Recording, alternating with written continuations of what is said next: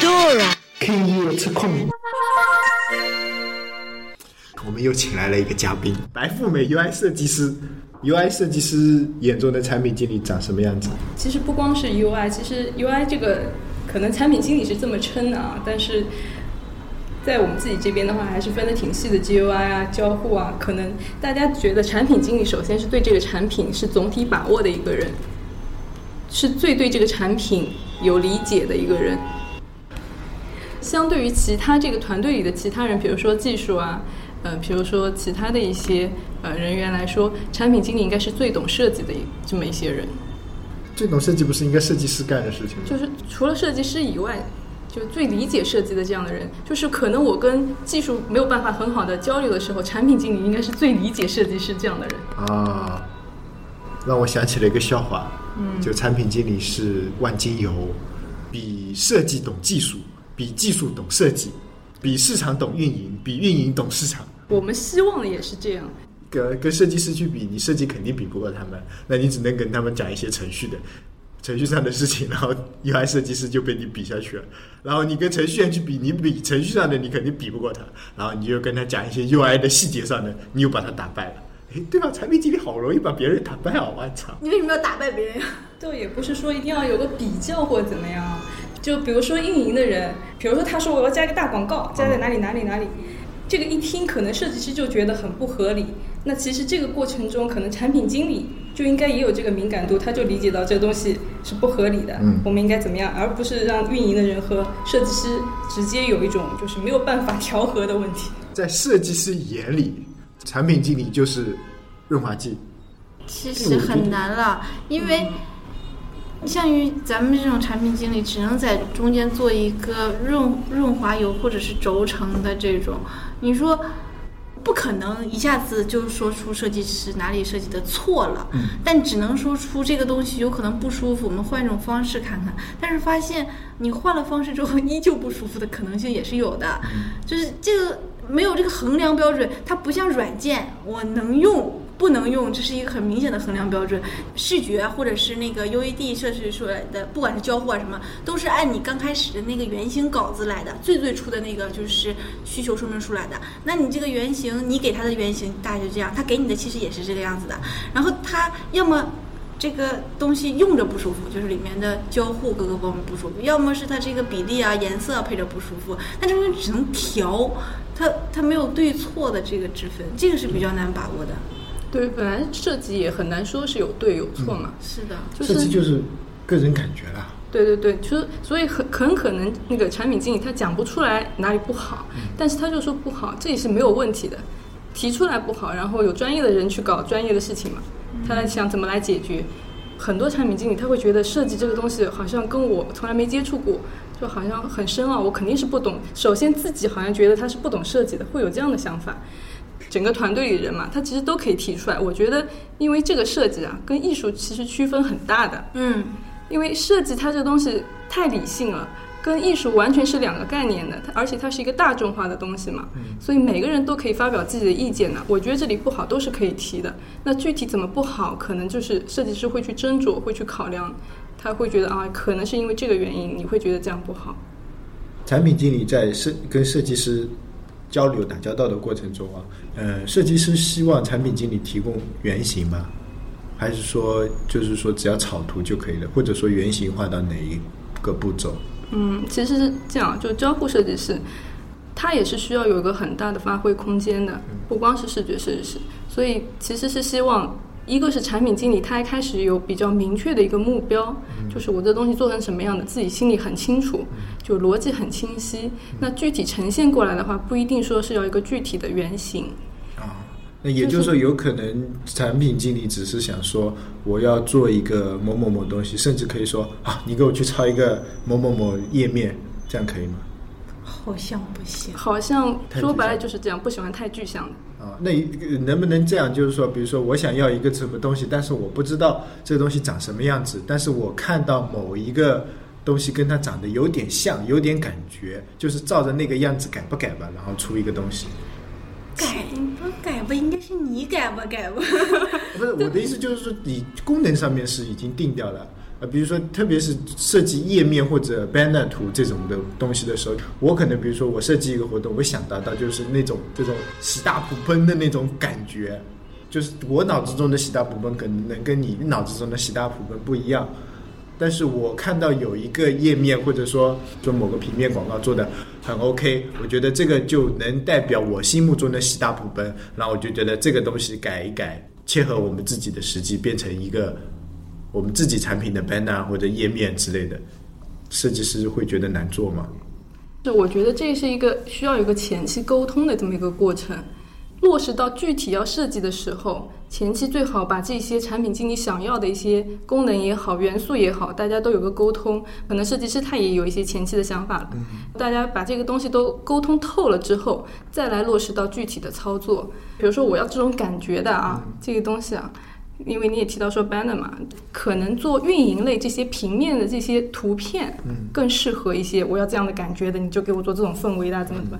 但是如果是一个具体的、相对复杂一点的产品的话，可能感觉类的东西前期讨论是需要的，但是具体落实下来的话，还是要有比较细节的一些呃定下来的沟通的东西。哎，那是不是可以这么说？就是说，设计师在跟产品经理交流的时候，或者说他们在沟通的过程中，设计师希望产品经理告诉他，这一次产品设计中最主要突出的是什么，最要最想要实现的，或者说最想要这表现的是什么东西，然后让交给产呃交给设计师自己去发挥。这个大方向这样是可以的，但是具体的话，其实还是希望有一个比较明确的这种需求说明书啊。啊，需求说明书。对，这个是看的是，其实是对设计师指导性最强的。你已经很明确了，最开始的交流那当然是必须的啊。当然定下来之后，就是说我这个地方逻辑是怎么样的，怎么样形成一个这个功能，怎么一个闭环等等等等这些，就是跟 UED 里面，你不论是跟。呃，视觉设计师讲还是交互设计师讲，首先作为一个产品，你得先给他们讲你的定位。对对对，你这个定位就是什么样人用你的软件？你想达到这个软件达到一个什么目的？就是你看的人使用的时候这么一个目标性。如果你软件没有定位的话，设计师其实是很难掌控这个软件应该设计成什么样子的。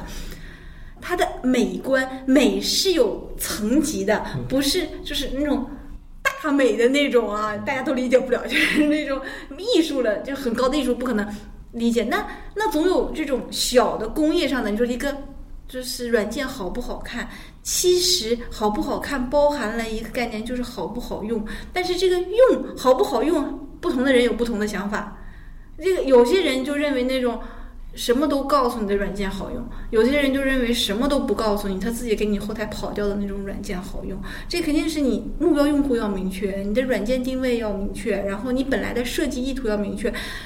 你你长得很高大上，很小清新，然后你做了一个特屌丝的一个功能，这两个就对不上的。你不可能是说，你说这个这个给我合一合，这个合不起来呀。而且不是很多产品经理会跟设计师说一句：“你把这个页面给我弄得有点品质，上档次一些。”这个需求我一直我一直没有搞明白。要上档次呀，这个上档次啊，对啊。就我们可以讨论什么叫弄得大气一点？什么叫大气的页面？就是我们可以讨论一下。水汽的页面就大气嘛。高大上的页面是什么样叫高大上的页面？就很多人都喜欢看一些国外的这些产品的，嗯，你们觉得？但是国外的，我觉得啊，国外的产品啊，不适合到中国人用，因为我 我个人感觉就是国外流行的那种，就是有大片的留白，嗯，然后那个颜色很少，呃，颜色很少，空间空间很分割的很清楚，然后单一很单一。你要看哪个国家的？欧美的都是这种留白很多的，日韩的都是很紧凑。国内我感觉啊，就是现在。参考的元素啊，参考欧美多一点，参考日韩的比较少哎。科技类产品，我觉得参考美欧的很多。这个跟市场也有关系。现在就中国人就是本身他的大众接触到的范围就是欧美这些东西，可能他更感兴趣一点。嗯，那就要迎合这个市场也是有。感觉上，呃，对，感觉上大众就感觉欧美的那种科技类产品比较厉害一点，牛逼一点。然后日韩的嘛，就是啊。药妆啊，服饰啊，化妆品啊，这种这种小细节的东西啊，相对而言，日韩更女性化一点。哎，对，那倒是，日韩是偏女性化，特别是韩国，欧巴市场比啊，不不不，那个叫就他们只要啊，对对对对对，他们这种女性市场比较大，只要竖几个欧巴起来，然后都是各种各种。但是你你做软件，你不是专门针对于女性的，你又不是做大姨妈这种软件。就很多是这样啊，就比如说你做软件，很多可能你做的看起来界面很高端了，嗯但是它反而效果并不是很好，市场反馈并不是很好，嗯所以这个东西就是它跟艺术有很大的区别。可能设计师大部分人我觉得都喜欢是这种留白的这些东西，都不不喜欢偏俗气的这种东西，但是他也是会考虑到这个市场的需求嘛。不光是这个软件类啊、应用类这些产品，包括实物类的这些产品，都是这样考虑的，会考虑到中国整体的市场嘛。包装比较大，东西比较少。啊让我想到国情了，那不是那不是，有一些不是专单独做我们这行的人，跟你介绍一个软件，说只是这个软件很好，就他给你推荐的时候，一他是他用这个软件感觉很实用，他会跟你说；二他这个界面很漂亮，或者游戏很好玩。但是他们忽略了一个，这个的基础都是好用，就是它是一个交互要好。但现在的情况呢，很多我们上去给一些人做演示啊，各个方面拿出的是效果图，把交所有里面的交互都给它演示不出来的。然后这个软件，就算你每个页面做的都很好看，你还是不好用，就是不好用。这个其实是很难去平衡的一段这个就是最根本的还是好用嘛，它的功能还是最用户会用你的产品最根本的还是它的功能，我有这个需求嘛。那好看呢，其实就是相当于一个美女。你看到他觉得嗯很漂亮，但是他一开口之后，你就觉得哦，跟我想象中完全不是这个样子。我下一次见不见到他都无所谓了。其实你说的是周迅吗？周迅的声音还是还是很有吸引、很有魅力的。其实我觉得这个你说的那个一点就是用户体验这个事情啊，嗯，我也觉得应该是从 iPhone 问世以来，用户体验才被用普罗大众你用这么这么重视。没你，你想想，很久以前我们用索尼的机器，嗯。在很久以前用那个诺基亚的机器，其实他们的交互设计已经很好很好了。因为你同样的非智能机，你去用国产的，你会发现它这个逻辑问题、操作问题冲突的一塌糊涂。我们当时因为是潜移默化，用索尼啊，用夏普啊，用那个就是诺基亚这个手机，一直都没有用用户体验做其实。我觉得现在有一点，我们把交互跟视觉有点搞混了，因为原先的一些产品啊，它看上去都不咋地，只只能说没有像现在这么好看，不包括界面、产品设计，比如说你像原先的诺基亚这些。就是界面上都很死板的设计的，就算到后很后面的那种软软件，说软件吧，呃，以前的一些游戏就可能界面很很简单，比如说《仙剑柔情》九八版，那界面就是坑爹的一塌糊涂，但是照样有那么多人玩，他就是他的那个故事情节在吸引他对它的。以前是靠这种的啊，不，可是后来慢慢的很好的。你看你现在就去用以以前的诺基亚的手机，你不用去学它这些功能的，就是你根本压根儿都不用去学这个东西该怎么用。嗯。然后，那你现在就是拿两个安卓手机，你拿一个三星，或者是拿一个国产的华为，然后你再拿一个就是索索尼的，然后你就试验它的就是里面的交互，你会发现索尼的很多东西弄得都很贴心，就可能是日本人他做这个东西就就很容易往很细致的上面去做。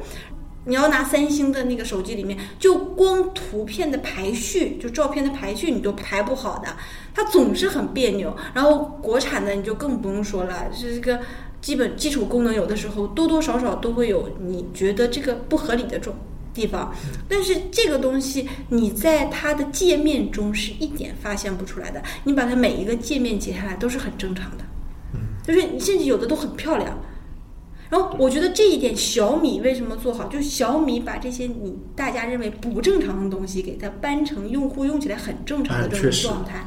小米的手机虽然它的工业上的用料不太好，就不是最好的，你摸起来的手感也不像就是这种比较好的手机，但是你用小米里面的功能，每一个你都觉得它做的很，就是很用心的做每一个就是 UI 交互。米 UI 它这个还是做的很到位，是的。对对对，就是小米的 UI 确实是只能说现在在安卓里面算比较排得上前面的几个软件，因为我用过几款。我小米的手机也用过，小米的那个桌面也用过，然后我还用过什么 QQ 的桌面，还有三六零的桌面，还有那个哎 Go 桌面。原先我觉得 Go 桌面最好用，但是后来慢慢的不行了，然后我用小米的桌面，小米的桌面我也用过一段时间，发现确实它有些交互设计设计的很贴心的，刨除它的美观度啊，就是交互小米的设计还 OK。然后后来我用了一个 QQ 桌面叫 Q 立方的。它的交互设计也还可以，比如说像通讯录软件，那我觉得 QQ 通讯录要比那个三六零通讯录好用一点。就是现在很多人一讲到设计，他首先理解的是视觉上的设计。对我就是这么理解的。而且说所说的美，就是视觉上的美，就是平面，就是直接给你感官上这个美。但其实整个产品它的使用流程都是有一种美的这种体现的。那你不好的流程，当然就体会不到这种过程的美嘛。对。所以这个理念，如果说只是想到那个视觉上的设计，这个东西就是对设计的理解还是比较表层的。嗯。那你说那些就是应用特别好、体验特别好的这些，它其实是所说这个公司啊很重视设计，它肯定是投入了大量人力物力在这个事情上面，在体验的这个过程上。那我。又产生了一个问题，就是说，在产品设计过程中啊，就是功能点的逻辑点应该是产品产品经理来梳理啊。那就是说，产品经理，比如说他只切几个页面，中间的交互逻辑全部交给设计师来做嘛？只要沟通的很透彻的话是没有问题的，是没有问题的，是吧？对，点哪里去哪里，左滑是什么，右滑是什么？这个产品经理其实是不用过度的考虑这些问题的。那本身交互设计跟产品经理他的工作是有交叉的，嗯，有一部分是确实是有重叠的，所以是需要有大量的沟通来完成这些过程的。因为产品经理他最后也是整个产品的一个把控的这么一个人嘛，他肯定对这个产品最后长成什么样子也是有自己的理解、有自己想法的嘛。那所以说，这个跟交互之间是有最紧密的这种沟通的。